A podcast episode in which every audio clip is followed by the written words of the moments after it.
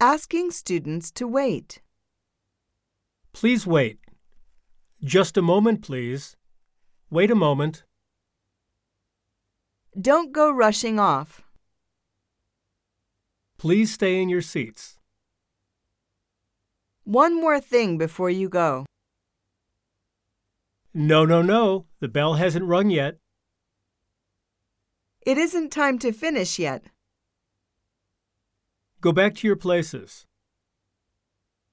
Sit quietly. The other classes are still working.